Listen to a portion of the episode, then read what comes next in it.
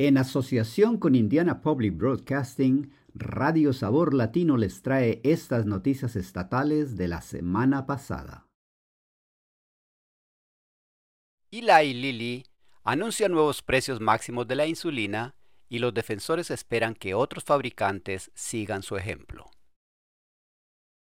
Eli Lilly anunció el miércoles que reducirá el precio de sus productos de insulina más recetados.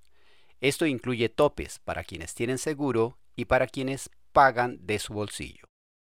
La empresa farmacéutica con sede en Indianápolis se ha enfrentado a la presión de los defensores de los derechos humanos y de las autoridades federales en relación con los precios. En mayo reducirá el costo de su insulina sin marca a 25 dólares la ampolleta y limitará los gastos de su propio bolsillo a 35 dólares al mes.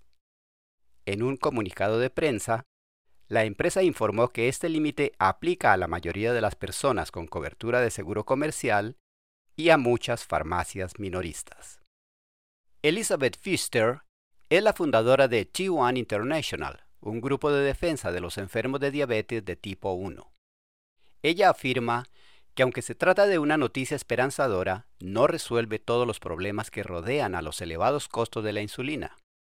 Fischer añade, queremos que los tres fabricantes de insulina bajen el precio, el precio de lista de todos sus productos y necesitamos que esos productos estén disponibles en las farmacias. Ella añade que históricamente la insulina genérica de Eli Lilly no siempre ha estado ampliamente disponible en las farmacias.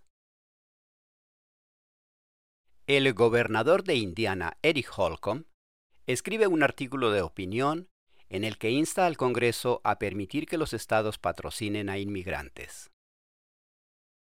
El gobernador de Indiana, Eric Holcomb, y el también gobernador republicano de Utah, Spencer Cox, instan al Congreso a encontrar una solución a la reforma migratoria.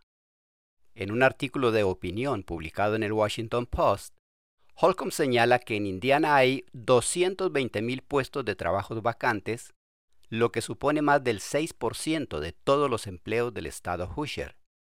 Él dice que los inmigrantes son necesarios para ayudar a cubrir todos esos puestos. Holcomb y Cox dicen que apoyan que se permita a los estados patrocinar inmigrantes acogiendo a personas en el estado para ayudar a cubrir necesidades específicas en el mercado laboral. Los dos republicanos, a menudo considerados entre los más moderados de su partido, reprenden a ambos extremos del espectro político. Dicen que uno quiere una política fronteriza demasiado liberal, mientras que el otro ignora el valor de los inmigrantes para la comunidad. El Senado aprueba un proyecto de ley para ayudar a extender la Biblioteca de la Imaginación de Dolly Parton a todo el Estado. La Biblioteca de la Imaginación de Dolly Parton podría extenderse a todo el estado según la legislación aprobada por el Senado de Indiana. El programa ofrece un libro gratis cada mes a los niños de hasta 5 años. Lo único que tienen que hacer los padres es inscribirse. Brian Lowshul, de United Ways de Indiana, dice que el programa prepara a los niños para prosperar. Lowshul dice, los niños solo tienen una oportunidad de establecer las conexiones necesarias para tener éxito en la escuela y en la vida, y el 90% del crecimiento de su cerebro se produce antes de que cumplan 5 años. El programa requiere que los socios locales aporten financiamiento, y en Indiana hay unas pocas docenas de proveedores que asumen íntegramente el costo financiero, lo que significa que el programa no está disponible en todo el estado especialmente en las zonas rurales. La legislación propuesta, junto con el dinero en el presupuesto estatal, proporcionaría fondos paralelos a nivel estatal para ayudar a impulsarlo. Pero no todo el mundo está de acuerdo. La senadora republicana Liz Brown se pregunta por qué el Estado no se centra en otros recursos ya existentes. Dice Brown, ahora tenemos bibliotecas públicas que tienen libros gratuitos en los que estos padres podrían participar.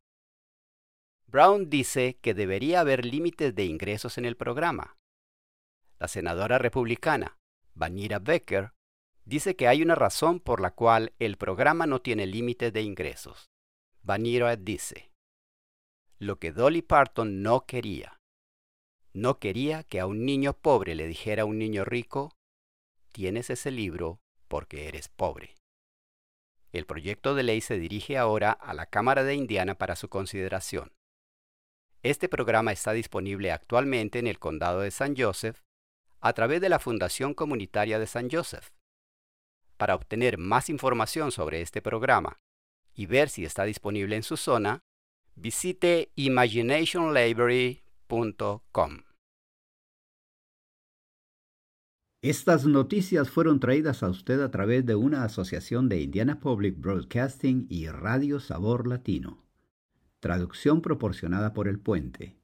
Volveremos la próxima semana con más noticias.